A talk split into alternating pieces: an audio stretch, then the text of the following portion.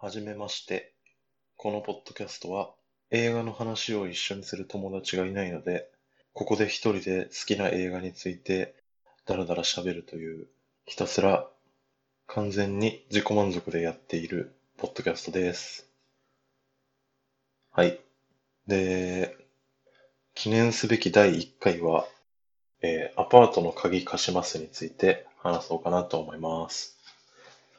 えーこの映画は、えー1960年の、えーアメリカ映画ですね。で、監督はビリー・ワイルダーですね。で、まあ、ジャンルで言うと、えーラブコメ映画ですかね。まあ、もっと映画っぽく言うとしたら、ロマンティックコメディとかそういう言い方になるんですかね。で、まあ、ハリウッド映画のラブコメの、まあ、名作としては、まあ、かなり有名だと思いますね。で、これを、まあ、今喋ってるのが2021年10月現在ですけど、えっと、配信だと、えっと、Unext だったら、えー見放題であったかなと思います。あとはまあ、TSUTAYA とかだったら大体どの店舗にも置いてあるんじゃないですかね。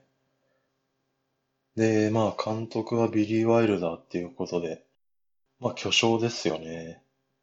ビリー・ワイルダー監督といえば、代表作としては、えー、まあ、このアパートの釘貸しますとか、えー、お熱いのがお好きとか、サンセット大通りとかその辺ですかね。やっぱどれも基本的には外れがないというか、僕もまあ、ほぼ代表作に挙げられるようなのしか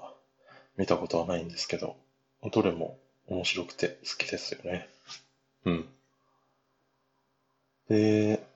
じゃあまあ簡単にあらすじ的なことから話していくと、えー主人公は、えージャック・レモン演じる C.C. バクスターという人ですね。まあ、通称バドと呼ばれてましたけど、えージャック・レモンは、まあ、名優と言われてますけど、どうですかね。僕ら世代って、まあ僕はあの20代後半なんですけど、僕ら世代だとちょっとあんまり馴染みは正直ないですよね。もっと、ね、ちょっと上の世代の間ではまあかなり、まあみんな知ってる俳優って感じだと思うんですけど、ジャック・レモンって言ったらやっぱり同じビリー・ワイルダー監督のお熱いのがお好きと、まあこの映画で一躍有名になって、その後このジャック・レモンはもうビリー・ワイルダー監督の映画に、かなりめちゃめちゃ出るようになったっていう、確かそんなことだったと思いますけど、まあ、いいですよね。コミカルな演技がいいし、特にね、このアパートの鍵貸しますでは、いい感じのくたびれ具合というか、その辺もすごく魅力的ですよね。で、まあ、まあ、このジャック・レモン演じるバドが、まあ、主人公なんですけど、彼はニューヨークの保険会社に勤めるサラリーマンですね。で、とあるきっかけで、というか、まあ、映画内で本人が言ってましたけど、友達が何か着替えるために、たまたま自分のアパートをちょっと貸したっていうのがきっかけで、自分のアパートを人に時間貸しするような活動を行ってるわけですね。それをじゃあ誰に貸してるかっていうと、彼が勤める保険会社の部長たちに貸してるんですね。で、その部長たちはこのバゾのアパートを、まあ、いわゆるラブホテルとして愛人との密会用に使ってるわけですね。で、まあもう、毎晩誰かしらにアパートを貸してるような状況で、まあ、彼は大変そうなんですけど、ただその活動が気に入られて、彼は出世していくんですね。ただ出世できたんですが、そこで、その会社の、確か人事部長かなんかだったと思うんですけど、シェルドレイク部長という、まあ、お偉いさんがいまして、彼になんと、バドの活動がバレてしまうわけですね。で、バドは部長の部屋に呼び出されて問い詰められるわけですけど、まあそこでついに活動がバレて、首を覚悟するわけですけど、なんとそこでシェルドレイク部長も彼のアパートを使い出すっていうことになっちゃうんですね。ここのシーンも二人のやりとりがなかなか笑えて面白いんですけど。で、晴れてどんどん出世できてしまったバドはですね、会社のエレベーター係として働いているフランという女性をデートに誘うんですね。このフランを演じてるのはシャーリー・マクレーンという女優さんですね。ショートカットがすごく似合っていて、可愛らしいですよね。で、バドはこのエレベーター係の、このエレベーター係っていうのも、今はもうほとんどなくなってますよね。僕もちっちゃい頃とかにデパートとかで見かけたかなぐらいで、もう最近はもうそんないないのかなと思いますね。どうなんですかね。まあ、そんなエレベーター係のフランをデートに誘うわけですね。で、なんとか OK をもらうんですけど、その前に一つ予定があるので、それが終わったらデートしましょうということで OK もらうんですけど、彼はすっぽかされちゃうんですね、そのデートを。で、バドはすっかり傷ついちゃうわけですけど、しかもね、彼は前日か何かに夜遅くに部長の一人から部屋を貸せと言われて、貸しちゃったせいでもう風邪とかひいてますからね。本当にかわいそうなことになってるわけですけど、もう踏んだり蹴ったりな、だいぶ意気消沈しちゃってるんですけど、そこにですね、まあ、これもとあるきっかけでですね、そのフランこそがシェルドレイク部長の愛人だったということが判明してしまうんですね。っていうお話ですね。で、この映画、1960年の映画だし、映画自体は白黒映画だし、まあ、かなり古い映画ではあるんですけど、やっぱり今見ても全然見れるというか、見れるどころか普通に面白いんですけど、なんで今見ても面白いのかっていうのを、まあ、ちょっと考えてみたときに、まあ、3つぐらい僕は、まあ、パッと思いつくかなと思って、まあ、それの話をしていこうかなと思います。で、まあ、1個はやっぱり、まあ、コメディであることですよね。なので、まあ、誰が見ても面白いですね。あの、まあ、コメディで、その笑いどころも、ああいう下ネタとかそういう笑いではないので、あの、本当に誰が、誰でも見れるかなっていう面白さがあると思いますね。まあ、ただ、コメディといっても結構ですね、まあ、あらすじの通り、まあ、不倫がテーマですよね。で、話の中で、その自殺っていう話もちょっと絡んでくるんですよね。なので、まあ、この二つが出てくると、やっぱり、昼ドラかっていうぐらい暗い話になりそうなところなんですけど、そこはやっぱりビリー・ワイルダーのうまさなのかと思いますけど、全然別にドロドロした感じではなくて、さらっと見やすい軽い感じになってると思いますね。で、あとはまあジャック・レモンの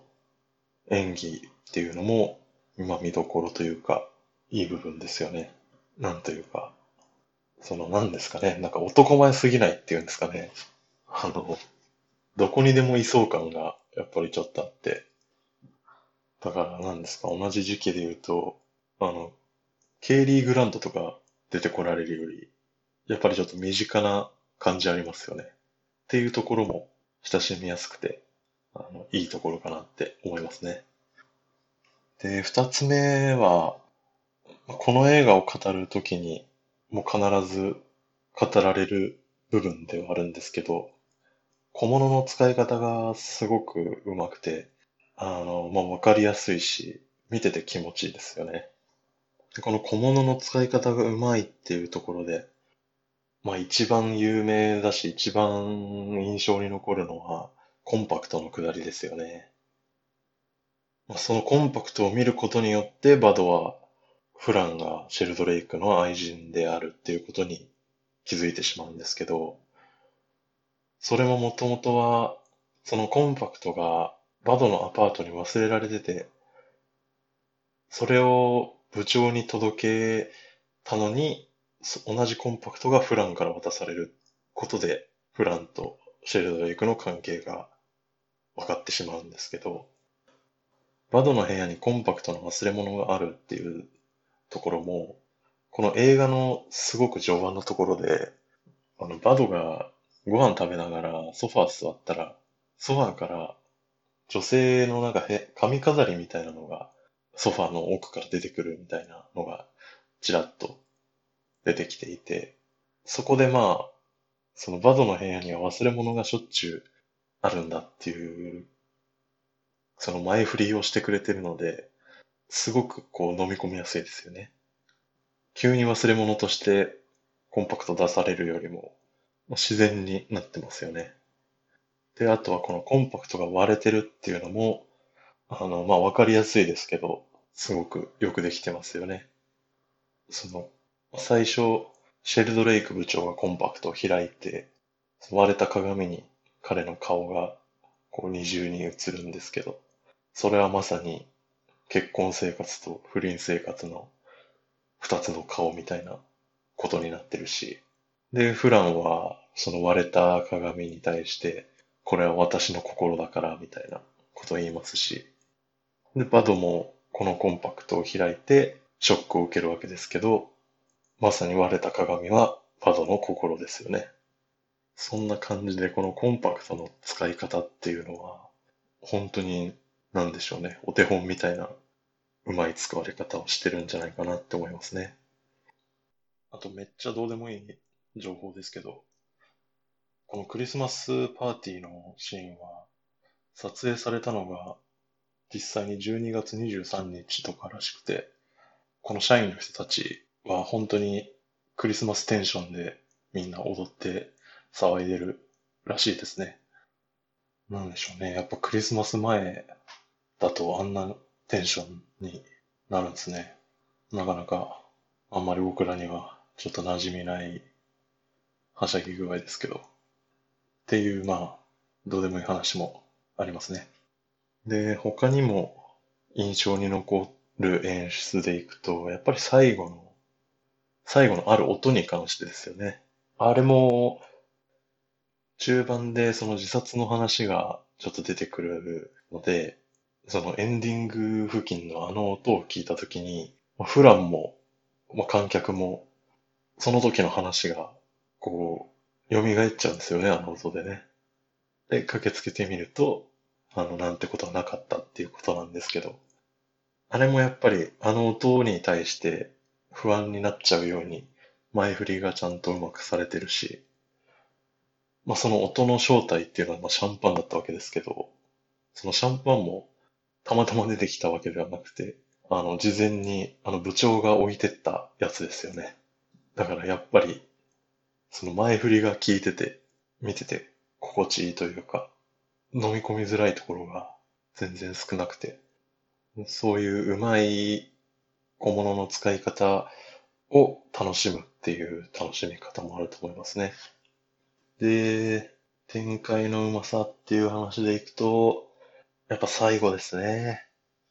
この映画はやっぱり最後のセリフが本当に最高で、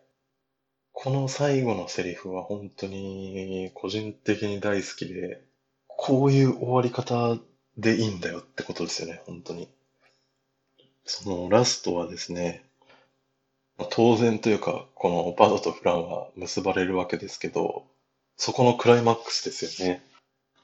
後半、バドはフランに対して、その愛の告白みたいなのをするわけではなくて、その、シェルドレイク部長とフランに対して自分の部屋を貸さないっていうことで、フランに愛を示すわけですよね。そしてフランもそのことに気づくと。で、ラストフランがバドの元に駆けつけて、まあ二人は結ばれるわけですけど、そこで初めてバドはフランに対して I love you と初めて言うわけですけど、それに対するフランですよね。その愛してるよという言葉に答えるわけではなくて、トランプを持ち出してバドに渡しながら黙って配ってというわけですね。もう最高ですよね、はっきり言って。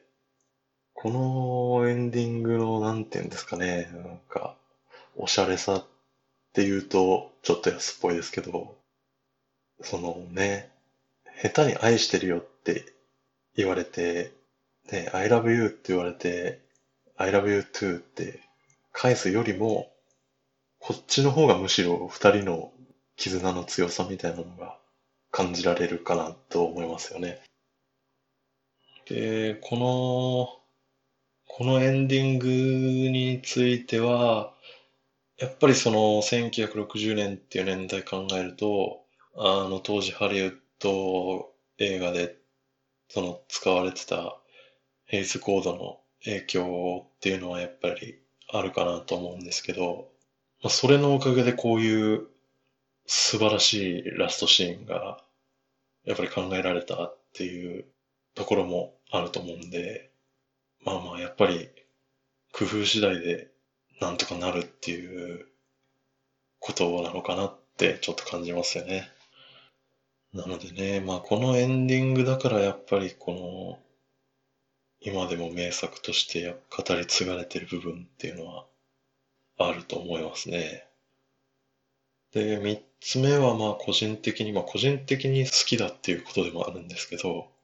バドのキャラクターですね。で、このバドを見てるとですね、映画の序盤からはですね、彼には結構自分がない感じなんですよね。その最初に彼が自分のアパートに帰ってきてからのシーンだと、あの、部長たちが食べ残した、ね、食べ残しを食べちゃったりね、飲み残しのお酒を飲んだりして、で、その後の食事も、なんか冷凍食品みたいなのも温めて食べてるわけですしね。だから、まあ孤独っていうか、まあ寂しい、寂しい感じもあるし、ね。で、その、夜遅くに、急にその部長の一人からアパート貸してくれと電話がかかってきたりしてですね。あの、まあ、最初はちょっと拒んでみるんですけど、結局断れずに、まあ、言いなりというか、あの、部長たちに従っちゃうわけですよね。で、そのお隣にお医者さんが住んでるわけですけど、あの、まあ、ちょっとギャグシーンになってますけど、あのね、自分が死んだら遺体をもう検体してくれって言われて、ね、もうオッケーオッケーみたいな感じになっちゃうしですね。そのやっぱり自分自身にあんま興味がなくない感じっていうんですかね。ちょっとまあ投げやり感みたいなのが出てますよね。で、あとはやっぱり彼が勤めてる保険会社ですよね。で、このオフィスのセット出てきますよね。これもすごい有名な話なんですけど、あの、オフィスのセットがね、すっごく広く見るようになってて、あれはなんか、後ろに行くに従って、机とか全部ちっちゃくして、その強制的に遠近法を強めてるような作りになってるらしいですね。だから、後ろの方でこう動いてる人たちっていうのは、なんか子供にスーツとか着せて動かしてるらしいですね。なので、このオフィスのシーンでこう、セットの後ろの方を見ようと思うんですけど、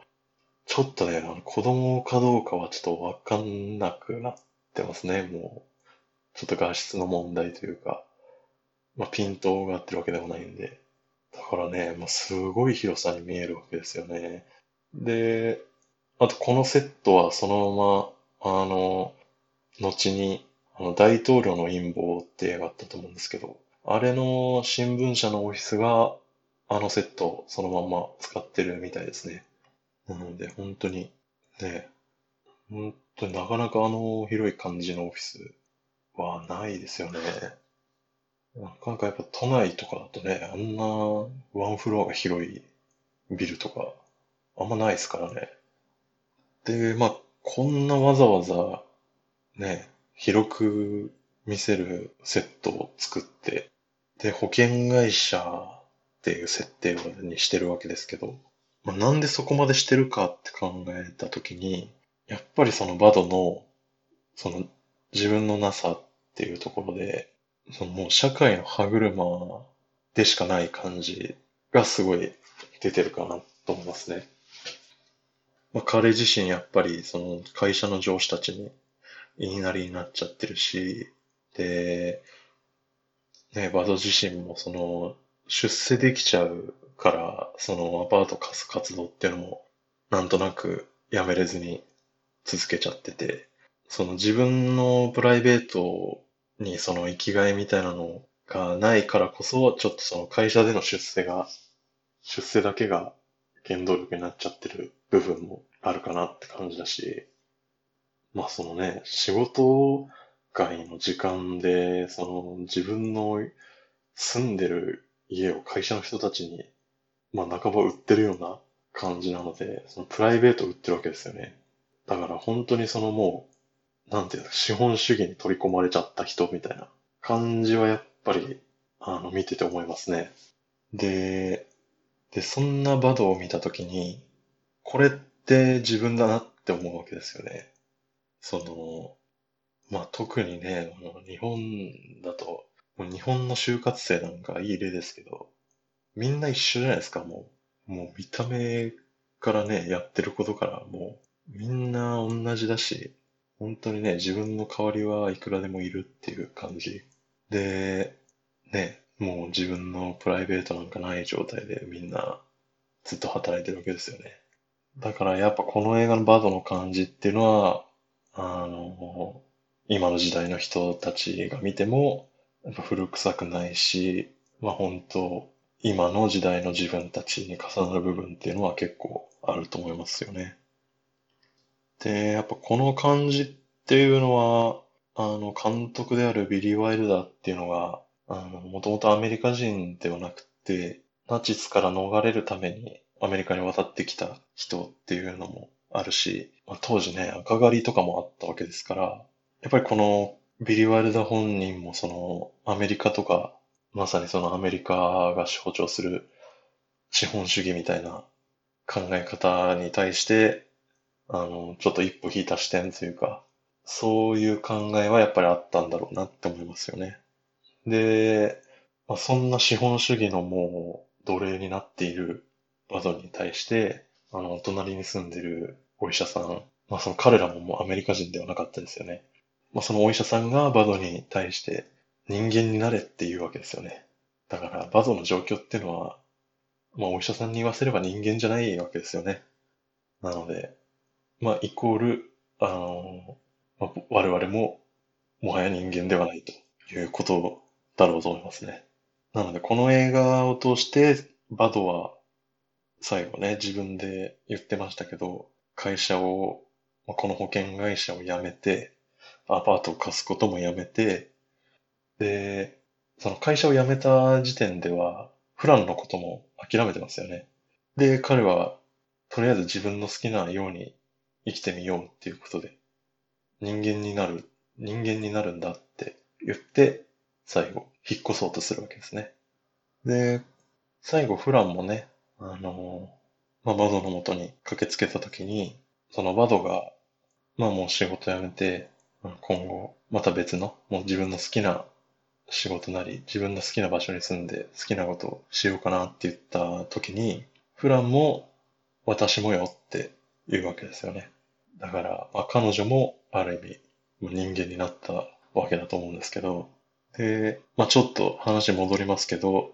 ここもすごく個人的には好きで、あの、なんていうんですか、まあ、二人がこの結ばれた、結ばれるときに、あの、